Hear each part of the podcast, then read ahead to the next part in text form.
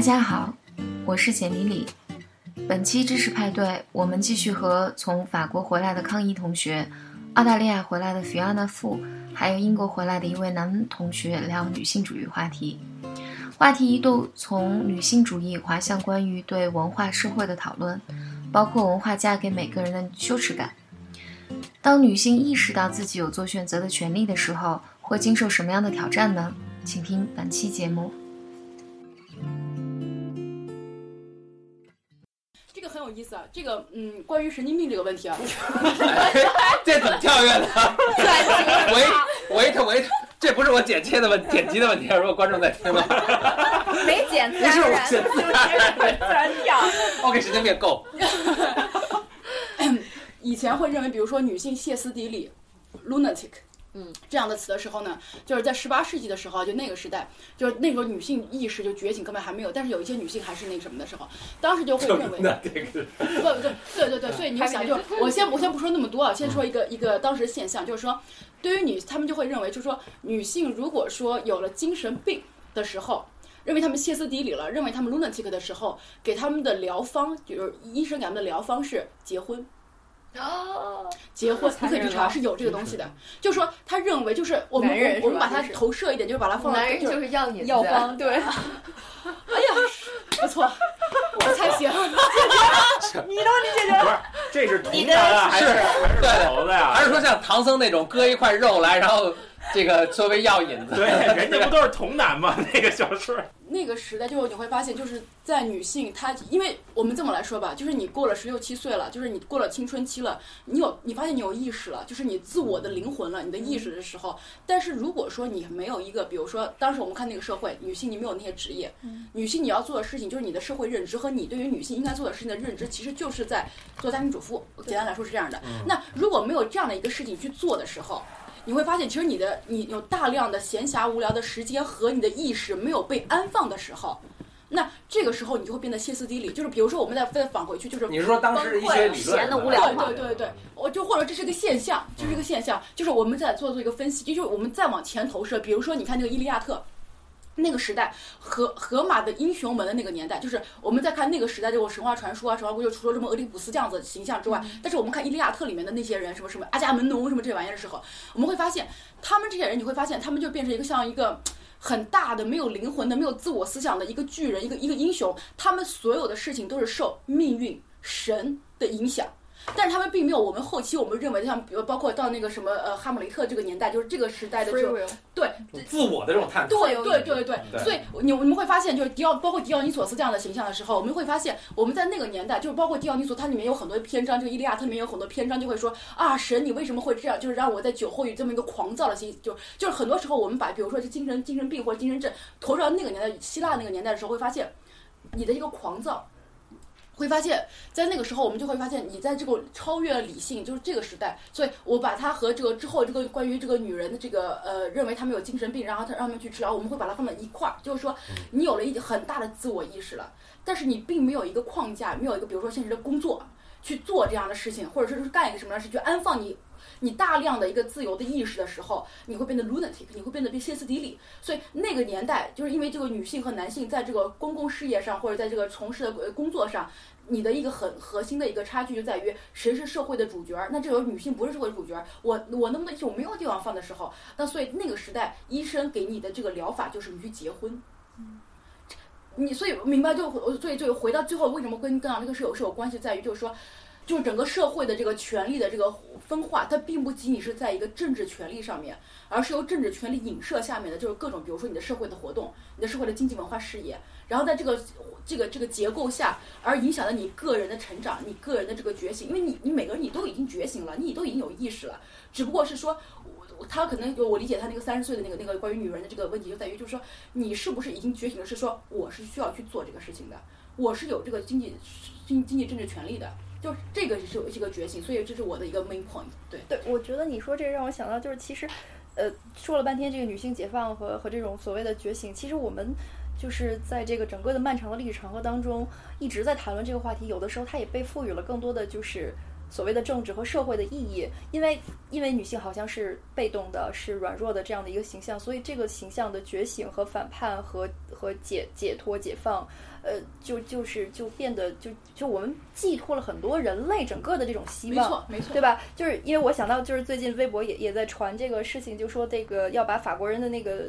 德莱画的那那个自由引导人民那个画，是不是大家在商讨这个可能性，要把它借到中国来展览？然后，然后，然后那那那画很有名嘛，然后也被各种各种各种恶搞啊，包括其实她就是一个女性的形象。然后，然后整个法国的一个形象，她也是一个女性的形象。她露着胸，但是她穿着长裙。对，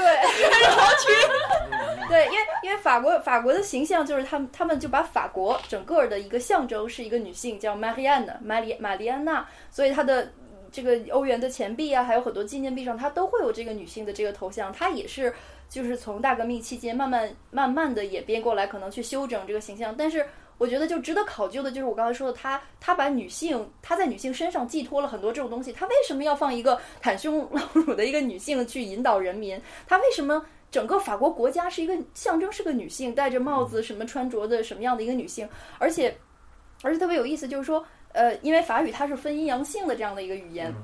那就发现就是说，呃，la France 法法国这个词它是阴性的，然后自由 la liberté 是阴性的，理理理智理性 la raison 这个也是阴性的，然后然后包括这个这个它的这个象征这个女性形象，而且，呃，这个是建立了法兰西共和国之后，慢慢的确立这个玛丽安娜作为法国国家形象的这样一个标志，它是和。呃，可能他的三色旗和他的呃，这个就是自由、自由、平等、博爱的这个口号是几乎是同等的这种对法国的一种象征意义。然后这个东西，它它就寄托了一种东西在，而且他用这个女性形象来这个展现自由和理性。然后这两个东西，他用一个就是阴性的一个形象去表达，我觉得就是其实是是一种寄托。OK，我我我我我其实就是说，好像是男权在在笼罩着整个的这个这个社会，但是。当人们真正想要去追求一个极致的解脱的时候，他他会把这个东西挖起来。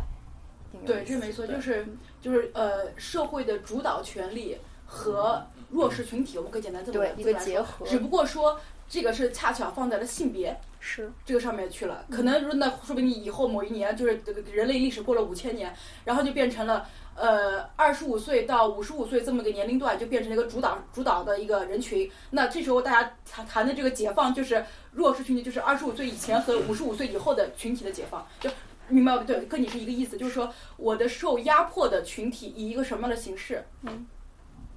嗯，说的真好。I like。反正我我我确实觉得他们，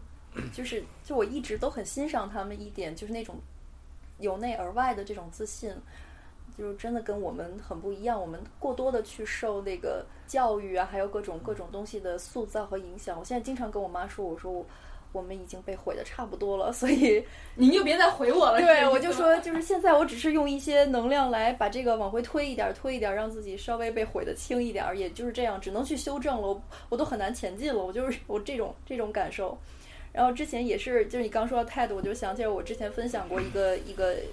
一个视频嘛，他就是讲那个 The Art of Seduction，嗯，是一个巴西，呃，是我不知道是不是巴西，反正他讲英文那个女的，她是一个舞蹈家，然后他就说这个在在古巴的时候，他感受到人们的那种自信，就不管是男的还是女的，他他对自己身体里面散发出来的东西有一种特别 sure 的感觉，所以他们去跳舞也好，去做任何事情，他都觉得这是最自然的，而且他们会把。一些东西非常直接和赤裸的表表现在这个舞蹈当中，然后他就是当时他就在在这个台上去去跳舞，他说，OK，就是呃这个舞蹈可能表现的是一个女性跳跳跳，然后她她这个 body gesture 说的是。You want it? Come and get it. 然后，然后说 OK，男性就是用很 masculine 的这种东西，然后说 Boom，呃，he's he's trying to get her pregnant，就很直接的这种进攻。然后说，但是这个女性呢，她又会用很柔化的方式躲开，然后她会说 Didn't make it, try again。就是我 catch me if you can，是吧？对，我觉得就是这种自然的东西，真的是骨子里流淌的，是我们的文化下。就是很难去后天去补了。嗯，中国的文化一直就是，咱鲁迅说是先生说是吃人嘛，但是中国一直就是克己复礼为人，对吧？我现在克己复礼，我的一些欲望，我拧巴的人性 不人性的。我凡是人性想干的事儿全是坏的，对对吧？孔子说的全是或者父父啊君啊这种说的，哎，社会干部说的全是好的。其实从这个意义上来说，比如说，比如巴西那种，他我觉得他们更接近自然啊。就是说西，比如说美国这种西或者英国这种西欧的这种，它也有很多压抑的东西，因为比如说他们的宗教啊，然后他们社会发展的程度，它其实也有很很压抑的东西在里面，但是比比我们会好一些。呃，你看这点，如果直观的来讲的话，如果从成年人来看，可能我们二十来岁的人和西方二十多岁的这种年轻人，从外表上看，呃，差别不会太大，表情上差别也不会太大。但是你如果看五六岁的小孩子，就区别特别明显。这个中国小孩都是背着书包，一脸苦逼相，爷爷奶奶爷爷奶奶这个领着回家要做作业。但是我我在国外看到他们小孩都是很开心的在街上跑，然后一回家以后也呃，我觉得很开心的，就一进屋他们满地都是玩具，尽管玩具在西方也是很贵的一种东西，就是整个我觉得这种感受是从呃童年开始就不一样的。所以说，有的时候我们呃谈这种现象，在一个特定的年龄层或者特定一个年龄阶段，其实如果往前追溯来看的话，我觉得还是能找到很多原因的。那我觉得这个其实是刚刚我在想，那个跟刚刚说跟家长教育有关，但我觉得这可能也是一种社会体制、社会文化。你比如说东方是很东方是很集体主义的，它是你说一背着书包一脸苦逼相，是我要求你大家这个年龄都去上学，那那大家就可能家长也会觉得，呃，你去你去上学，这是你现在应该做的事儿，而反倒忽略了说你最基本的说你是个人，家长会强调说你现在是个学生。对那没强调说说你是个人，那可能西方家长会说，我希望你花时间，呃，来跟自己做一个沟通，你来做你自己，你你去跟别人你是应该是不一样的，他不是强调说你应该一样，而且我觉得有时候。我会看到中国的家长会，小孩儿，你比如说他看到一个新的东西，他想去摸一摸的时候，家长会说别碰，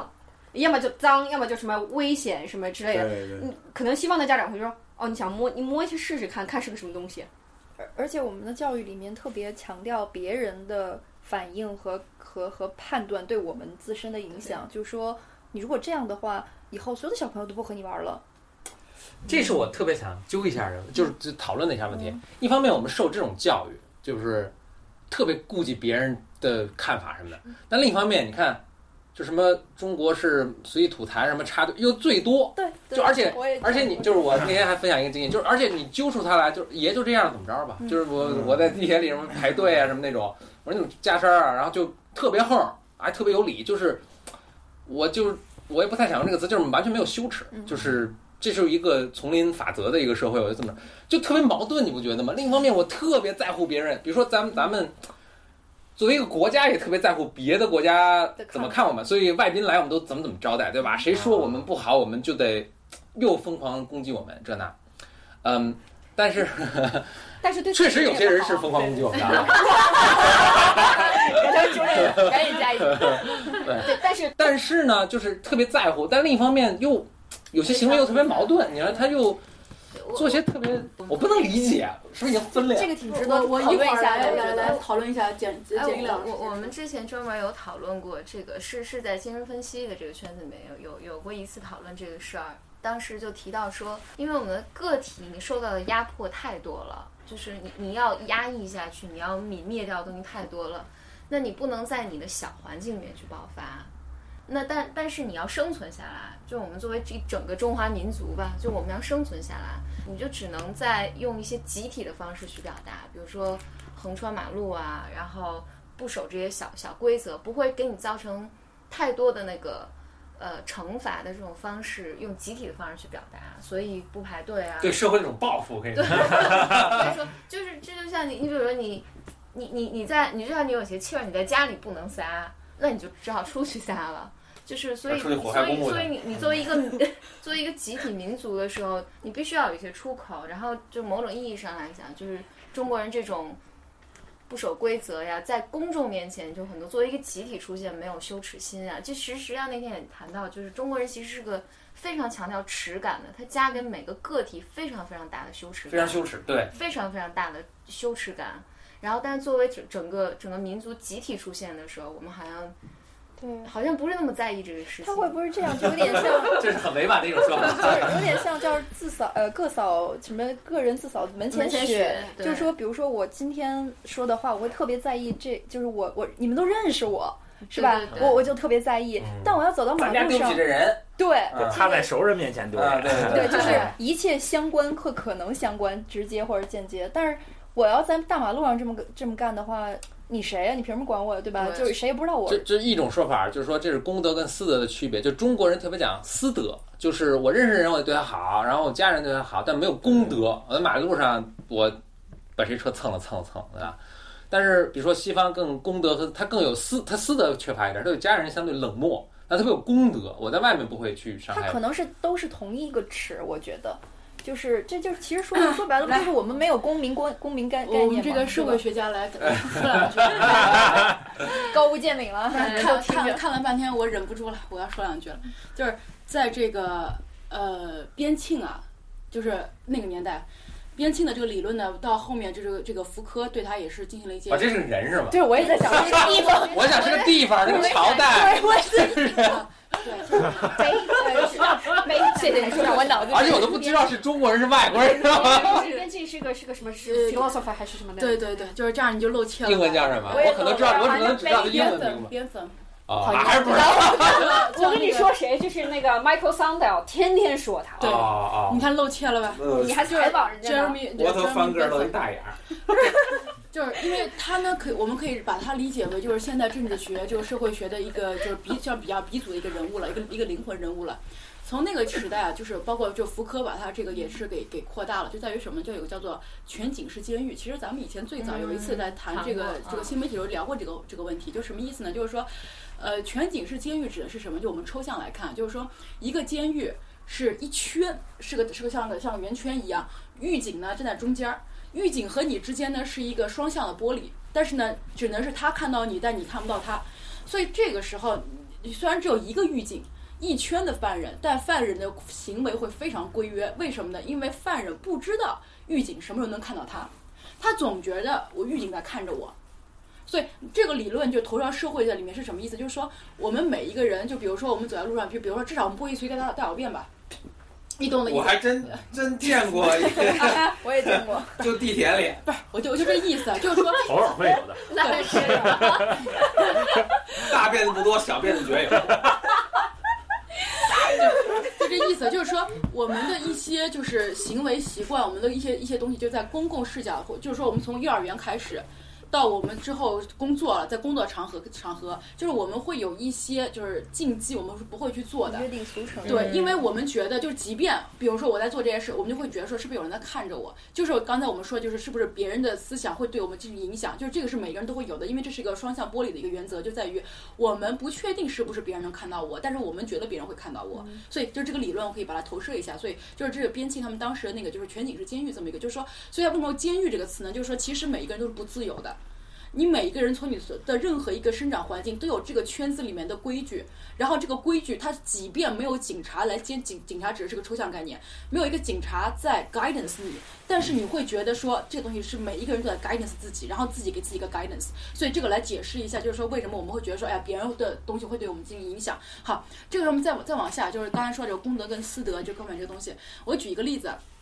还是回到那个一个女人在柏林那本书里面，当时他讲的就是说，当时他们已经知道苏军就已经到了柏林旁边的一个什么什么农村了，已经要快打进来了。他说，即便在那个时候，他们坐 tram 就是坐那个呃有轨电车的时候，他都会拿着票。他说，其实这时候其实都已经离最后的无政府主义，离那个最后的 kiosk 已经非常近了，但是每个人都拿着票去打票。那就是因为就是在德国，你不需要就是像他进地铁，不像咱们在就是你在法国，在我们咱们在中国那种，就是你进地铁口，你需要刷一下子，是你自己买票，然后到了那边车上之后，他有个打票机，你自己去自觉去打个票。然后呢，他又说在这么一个情况之下，每一个人都去打票。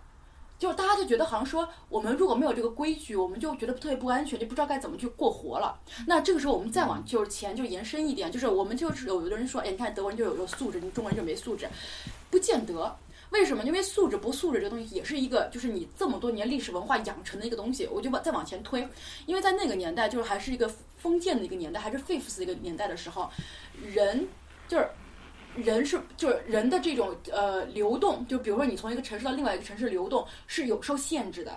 你在我的这个 fifth，我在你在我就是你作为一个自由民，或者你作为一个一个农民，就是你不是郡主，就是不是那个 fif 就是 fifth 那种那种那种地位的时候，你在我这个土地上来做什么，你是有有是要我我给你权利才能做的。比如说像你看那个时候，就包括像英国到到那个时候，我记得好像十八世纪吧，如果没有记错的话，才有了，就是当时我记得是亨利几世来着，我忘记了，真忘记了，好像是亨利三世，如果没记错的话，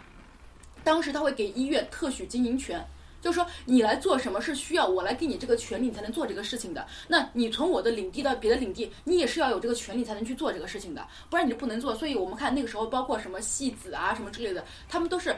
到了一个城，到了一个城邦，就是到了一个城市，他需要得到这个城市最大的那个那个有钱人的那个 patronage。他才能够在这个城市，因为他没有，他不是这个城市常常住的一个居民，他是不能做这件事情的。其实是一个道理，就是说，就是说你这个社会的转变，你是你是有这个东西，就是你，所以我还是要感叹，就是启蒙运动的伟大呀。就所以就是我们就倒推啊，就是你你对很多社会的规则，就或者你对于这个规则得到的那种归属感，或者说那个规则给你带来的那种自由度，很多时候也是因为你过去这么多年的这么一个积淀，它可能不是一个十年、二十年，或者这个社会五十年。它甚至会更长，所以我只要我这么一个 point 就在于，就这这两个观点，对。那你刚才两点钟，第二点是为用它来解呃解释，就是说中西方社会如此的不同嘛？就是说他们能做到那样，也是因为他有一个很长时间的一个积累，然后他被社会的培训，所以他每个人会成成年之后会如此这么一种行为，是是这意思吗？对，就是如果就是对比到中国这一块儿，我还真不敢有做这么一个一个东西，因为嗯。有这么几个吧，就是第一个就是当然就是我们说这个启蒙运动这个东西在中国一直没有发生过，即便当时就是胡适、梁启超那个年代已经有了一个新文化运动，但是其实我们对于全社会领域我们还是没有个启蒙，包括比如说对于那个一九一二就辛亥革命，很多人把那个那一场变革会把它说成一个政治改革，但是绝对不会说这是场社会改革，就是我们还不是启蒙运动那个层面，因为启蒙运动不是说你精英。发生了转变，或者你政治组织形式发生转变，而是大众的认知发生转变，我们还没有到那一步，所以这是第一个问题。第二个就是因为我们就是近代，我们就是和以前，因为如果你这样说的话，其实我在投射以前，咱们也是有的。比如说，呃，你看你的这个你的这个农民的交交交的这个租子，就是或者说叫那个叫税。那其实中国的这个税制就是土地税制也是有很多，也就是发生改变。但是有一种土地税制就是说，你长就是这块地，你是要付租子的。那你不在这块地上，和你在这块地，你都要给这块地付租子的，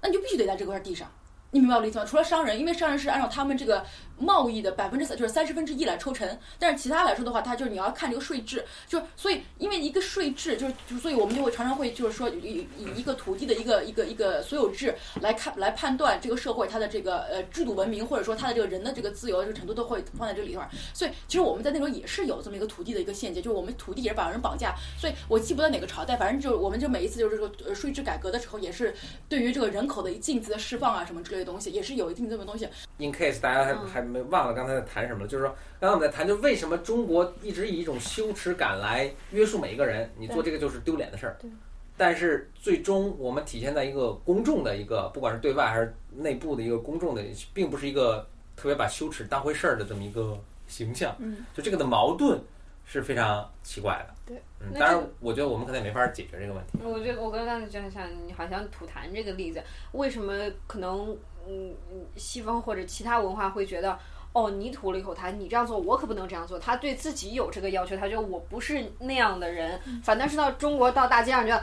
他也吐痰了，我也吐痰了，为什么他吐了我不能吐？对对对，这这是一种。还有就是还有，当然这个可能就是就是我不能吃这亏什么，就这个我倒还说明能稍微能理解。就一堆儿过马路，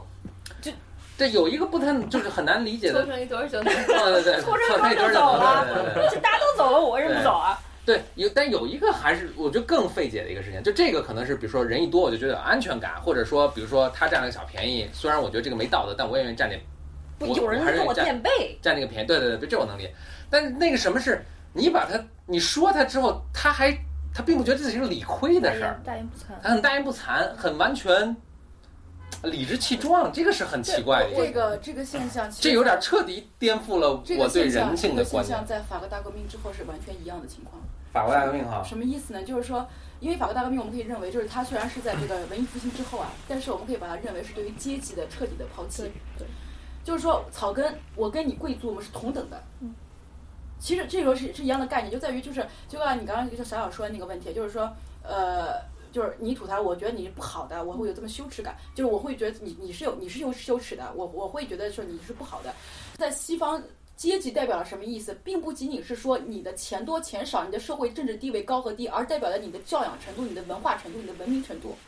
所以我就印象很深，就还是柏林女人那个那个那本书里面，就当时他们就讲，就是说，因为就是这个人他自己会说俄语。所以呢，就是当呃苏联士兵来了之后，他会发现说，哎，那我是因为他们都会被受性侵，那他想说，哎，那我是不是找一个军阶更高的人，我跟他睡了，他就可以保护我？好，那这个时候他就发现，哎呀。这个他就是几个还是呃有一点点小官，他就发现要说好像什么什么中尉啊什么之之类的这样一个一个角色，他说呀这个还他的他的这个俄语听起来就很就是草就是很草阶这个层次，就是觉得他特别没修养。但他后面是跟一个少校之后发现这个就少校应该直接会法语了，应该 不是你你明白我的意思，就是说就是说他会发现就是你对于这个呃阶层的认知，并不仅仅是说你的社会地位，而是代表着你的这个教育程度、你的修养程度、你的文明程度。但是这个很大程度上正相关的了，是。对对对，所以你明白，就这这，所以的所以，但他就不仅仅是这个呀。法国大革命那个时候是很大，所以阶级阶级不存在。那其实它背后的一层就在于，就是说我阶级之间不同的阶级，它的这个价值观的取向也是不存在的。我跟你是是一样的，所以就是我会这听起来倒是一种极大的民主和自信，叫民主的暴政。啊啊对，这是对法国大革命。托克维尔了，现在好像。对，是的，就是我民众民众起来一个。就越讲越沉重，对，就是问题无法沉重的，以至于后来我都没有听了。对对，我觉得没 有没有，寄寄予广大这个这个听众朋友传递点正能量。本来是想讲一个，就是讲讲欢快的话题。我觉得我们主要的目的其实录这个，尤其我哈，作为一个坚定的女性主义者，我其实录这个。我的我才我的目的是哎，鼓舞整个这个社会的女性，她这个就是觉醒吧啊，觉醒，去争夺自己的这个权益，去展现自我。能起到这。我更年轻的时候，我忽悠大家这么做，我还是觉得是能够让我可选择的余地大一点，因为我特别受不了那种 这个剪剪刀手、剪刀手卡哇伊的卖萌。我经常有鬼佬同学问我说，为什么所有亚洲人照相都这样？对，我说。我没有，亚所有亚洲女孩，对，他都是都全是剪刀手。不，你没见那韩国的男生，那那也也很多。对，所以我我本来就是我我最初的目的就是说，呃，就当时刚回国的时候，觉得每个人就特受不了，就使你择偶的余地特别有限嘛。但是现在我们回国之后，我觉得女对于女性面临的也是这样，就因为可能你不剪刀手就嫁不出去。对，就是你去跟男 男生聊，你就发现爱德华剪到手，你就发现他对你的期待是。你不能知道这么多事儿，你最好别有这么多想法。嗯嗯就最就最近最近，是吧？我算手好了。最近最近的例子，就我我妈去去去去去上街，比如碰到一个阿姨，然后阿姨就就很自然的问到说你女儿的情况，然后 OK 留学了，留学了啊，回来了，工作了，然后然后很自然的就适龄嘛，就说你你现在什么状况？我妈说，就就就还没什么状况，然后也没遇到怎样怎样，然后这阿姨立刻就说说。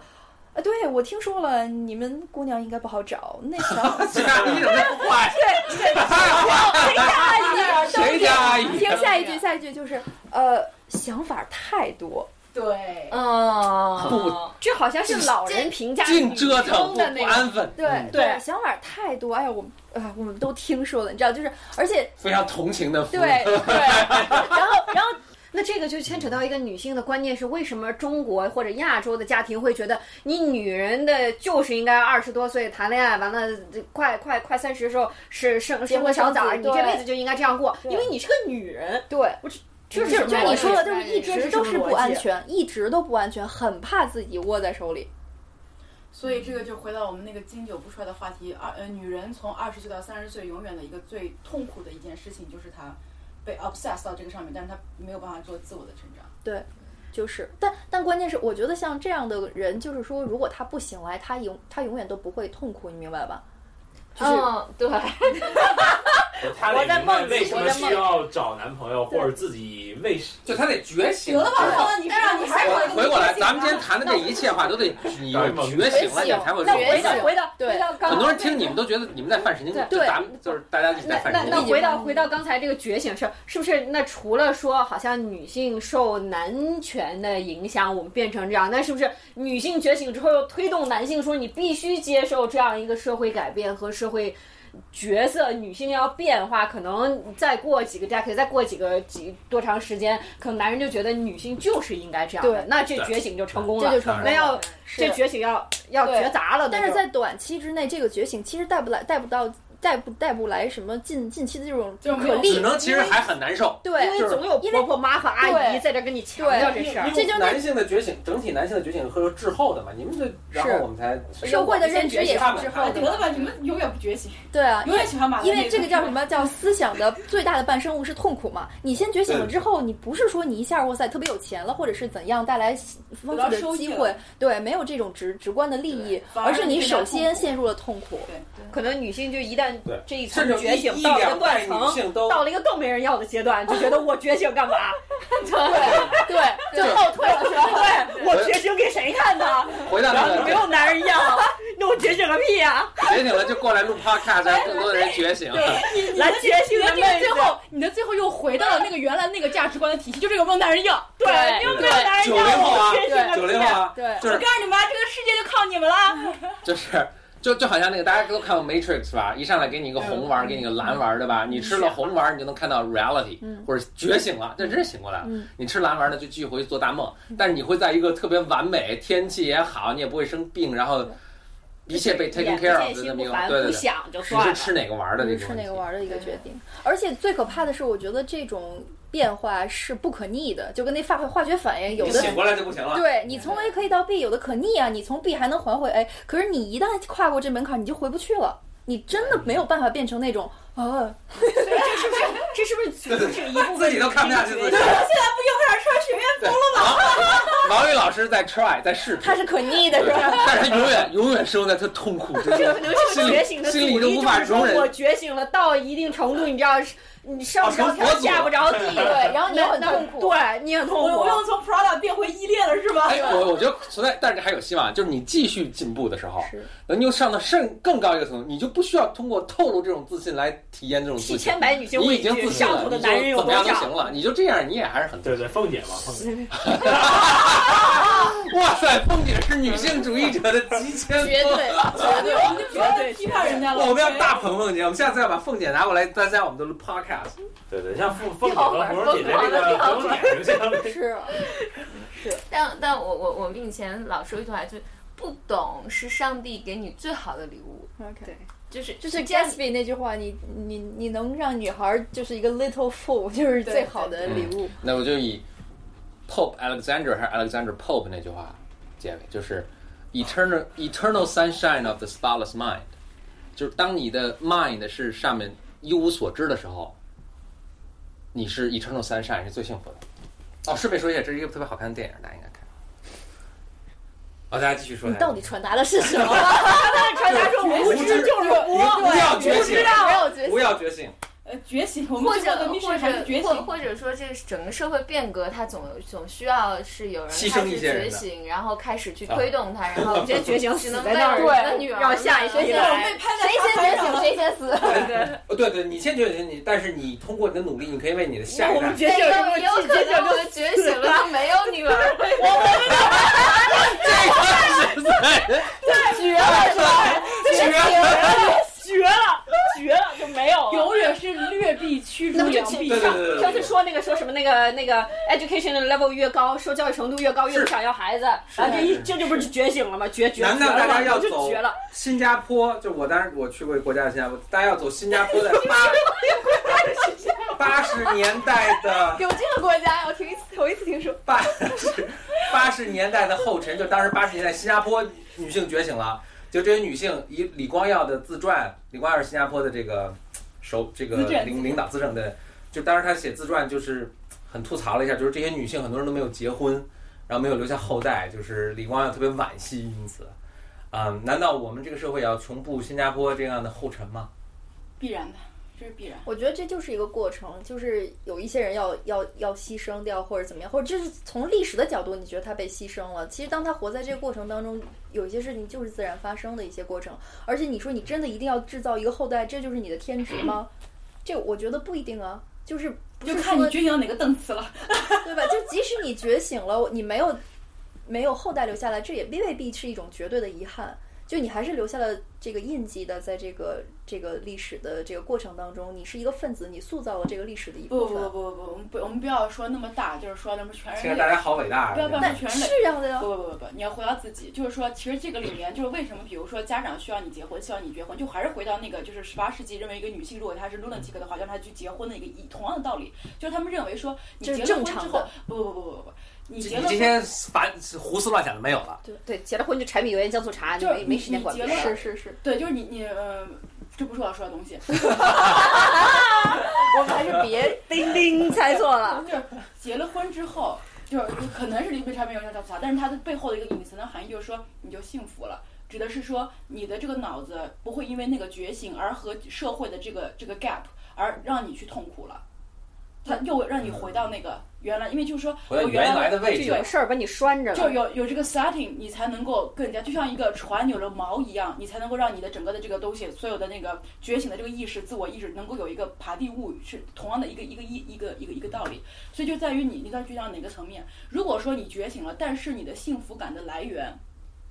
还是原来那一套，对对，你懂我意思吧？所以那就不行所以我就说，就看你觉到哪个档次，就不要真的我们洒脱吧我们为了全人类、全社会，太远，还是回到每一个人自己的幸福感。是活得开心就行对。，回回到这个点，就是说，如果说我们觉醒了，但是活得不开心，对，其实这一点就是我觉得中国的女性很多说的是说的是一套，但是感受上还是另一套，就是这个问题 double 标准，然后他会觉得，哎呀，其实我就是别人都结婚了，然后我还是我还是单着。会不开心。对对对对，但是就是我觉得国外的一些一些一些女性啊，咱我就比如我接触到的我的一些同学，觉得特别有意思。就是我回国这两年，回国现在是一共是两年的时间，然后我我这两年的时间，所有我认识的中国的同学朋友同龄的，就是要么在结婚的路上，要么已经结婚，要么在生生孩子的路上，要么在我的同学都生儿子了，那是你表示 那是意外，那是意外。我好多同学都生都结婚生孩子了，天天微信朋友圈上晒，对，就就是说你你我觉得很惊人，在同一个时期，同一波人做出惊人一样的生活的选择，然后。然后 OK，就是我五月份的时候就休年假，我回去就见了见了那个法国的同学，就是所有就很多女同学，就大家最后也开始八卦说生活中的一些一些，比如感情啊、生活啊、男人啊，那个 blah blah，然后特别逗，就是我我到了那儿之后就觉得自己没有那么不靠谱了，就觉得哎呀我好正常，因为大家都没有结婚，然后原来有固定男朋友的女孩，然后大家都开始聊说。我们分开了，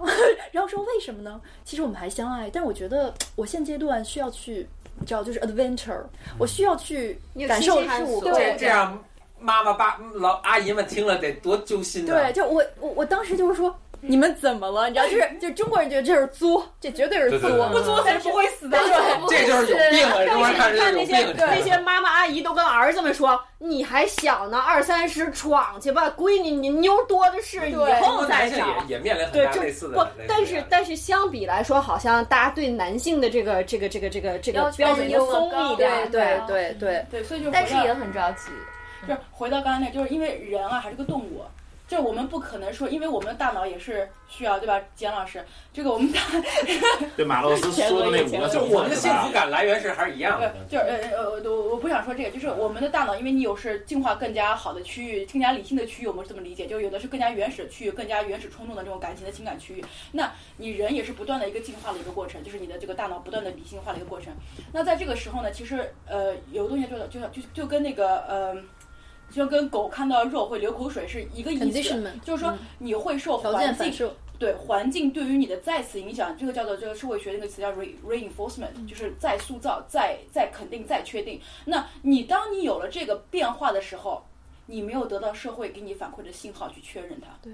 你又会回去了，是是，就你又会退化了。对，就这是很，就是我觉得这是对于女性来说就就比较，就不说呃，所以我不是说就是你进化到哪个档次，就是觉醒最大的阻力。对，就整个社会它很不能够给你一个正的一个信号反馈。assure，对对对，一个 reinforcement，因为我们认为社会里面的所有的这种呃习俗、框架、条约，就会认为一个是一个。但是存在一个问题，就是说是你会回去了，但是其实你真正观察那些女性，她不可能真的回到在认同以前的价值观。其实他是处于很拧巴的一个状对呀态。对，呀他更痛苦。他痛苦啊他就是自我怀疑什么，但是你真的回去，你说我又相夫教子，我又干不出来这事儿，我也很痛苦，对是吧？所以，所以我就我就跟你就就完蛋了就嘛，完蛋了吗？所以，所以，所以就是不作死不会死你知道刚才咱们之前说那本弗洛伊德那本书，就是哎那个呃，civilization and discontent，嗯，就是文明与呃那个怎么讲，就是不满还是啊对简单说就纠纠结？纠结。弗洛伊德对，其实其实这个在就是最早提出这个理论的不是弗洛伊德，是卢梭。那个时候就提出来，就是说你工业化，因为它当时的一个最大的一个社会变化，就法国大革命最大的一个变化在于什么？就是说你社会本身的一个工业化，你社会的变化哈，就是你文化，就是 civilization 它代代表的不仅是说技术一个变化，而代表的是社会组织形式的变化和人类认识价值的变化，所以就是制度变化和思想变化。那在这个的环境之下，你你你的这个价值观和这个是错配的，你两个之间是个 gap 的。我觉得这个最可悲的一点是什么呢？就是说你的技术，就是技术文明，永远是远远超过你的思想文明和你的制度文明的进化的程度的。对，只有让我们觉醒了的人就会更加痛苦。是是。你比如说你你你那些姑娘在在法国，她们谈论这个问题，她们彼此都能够理解。她会说，哎。我跟你，我我特别同意，我也分手了。然后，但是我特别清楚，我还爱他，我们俩互相相爱。但是我现在就觉得，我我现在需要去找新的，我要去感受新的东西。就是这个阶段我定不下来，我我不知道我将来会怎么样。他也说不出来个道理，说什么所谓的就是懂对方。大逻辑，对对大大逻辑，但是他就会说，OK，我我懂你，我懂你，我明白，我明白。他不会认为说你这个东西，我觉得中国，如果你你你说吧你就。对对你跟你的女朋友讲，就是你有病吧你？我跟你说，这男的明天跑了，就告诉我对，每你结婚，哎呦，这个生娃得早，我娃都三岁了。又来又来，我主这 哎呦，你得赶紧把找你，哎呦，就是王宇，你别再作了，找个男人好好别作。对，然后然后给你指着那些血淋淋的，你是不是想变成谁谁谁啊？啊！我告诉你，你看王姐现在都三十六了，还没结婚。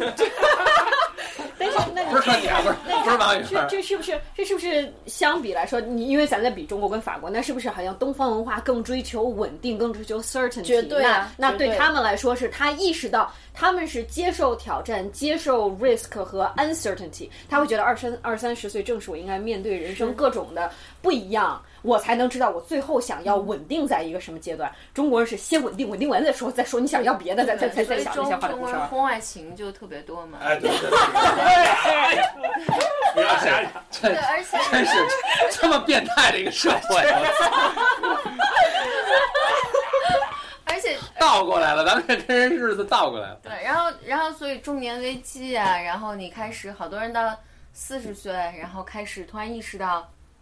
我没有过我我年轻的生活没有过都没说过这就中国，你件事儿。看这么早去家庭，他并不是说我珍惜 family，我珍惜家，这比如中国还包小三儿，什么搞婚外情，中国又还特又最又特别特别多，特别多对对嗯对。而且而且很多外国人他不能理解说，你们中国人说我们最重你们最重视血缘，你们最重视亲情，我不能明白为什么。比如说你很多留守儿童，然后很多什么夫妻两地无法团聚，什么哦我去国外工作，我去哪儿工作，然后老婆孩子留在家里，他们是绝对不会的。就就这些，比如做记者、做外交官，他们到过来就觉老婆绝对要跟着。必须要有一个人妥协，绝对不能说 OK，孩子几岁，我好几年没见过，这孩子不是在我跟前儿长大的，他们绝对无法忍受这种事情。我我我记得前两年我见呃一个美国朋友也是跟我说，他说他说中国是他到过的一个国家，至少是之一，但是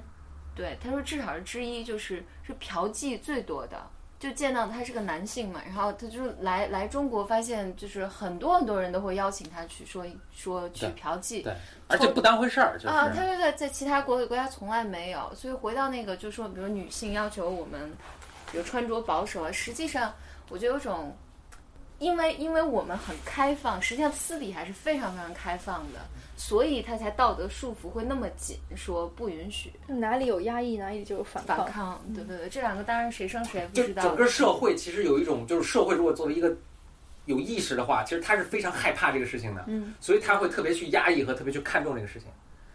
对。嗯，就是因为太害怕了，所对以他害怕，以至于我们我们正常的人的身体，我们不敢跟孩子讲，在学校里面不敢跟孩子孩子是讲，父母不敢不敢跟孩子谈。对，这这就我觉得这这不是说我会导致好多，我就讲我的小学，我不说是哪个老师。我小时候就我记得很清楚，学前班的时候，我们我们那学前班因为就不是正规的一到五年级，也不是很嗯也不是很 care，就好像幼儿园跟中间的这么一个 gap。那就有老师性侵学生啊。他不，我说的性侵不一定是说他要他要 rape 你，他要怎么样，那可能就是一个我们我们那时候就是就是对，就是一个老师，哎，小朋友过来来，然后我来给你讲个题，然后顺道摸你一把，这这体，不是原来都是体育老师？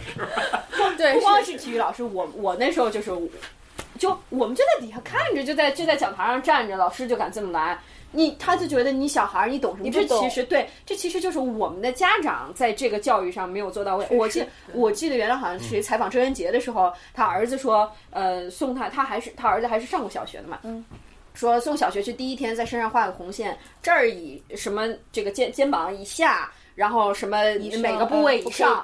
谁摸你，你赶快回来告诉我这个事情，你这个地方是别人不可以碰你的地方，随其他地方你说俩人打架，我薅你腿，薅你胳膊，这个随便你，但是某些部位是不能碰的。我们反倒家长是觉得这样说跟小孩太露骨了，小孩懂什么，他反倒不告诉，那其实导致了很多这种无知造成的伤害这对这些伤害其实是很大的。对，对，但这个社会上还是很恐惧、很恐惧这件事情的，就恐惧到正常的我都没有办法，父母跟孩子、老师跟学生都不能沟通这件事情。是，但然后我们要标榜我们自己是，什么礼仪这帮什么我对不讲这些我我我昂斯拉的我东西。忠孝廉义对什么对我们，对，对对，这就像哎，言而总之就是我们要得来一次文艺复兴。对，然后我们要跟那什么那个各种各种姑啊、妈呀、姨呀，跟你们讲，你们现在催小孩结婚，然后他一完结完婚不开心，这才是人生最大悲剧，天天拐回来跟家长不说。，他们会说谁让你离了婚的让我那时候四十岁结婚的离了婚的女人会比没有结婚的女人更好找对象。真的吗？没有人能说你为什么？对，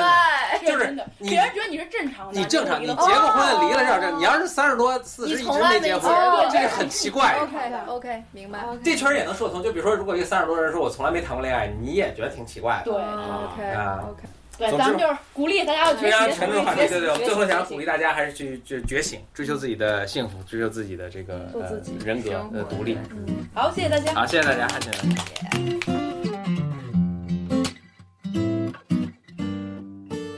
知识就是力量。法国就是培根。本期节目到此结束。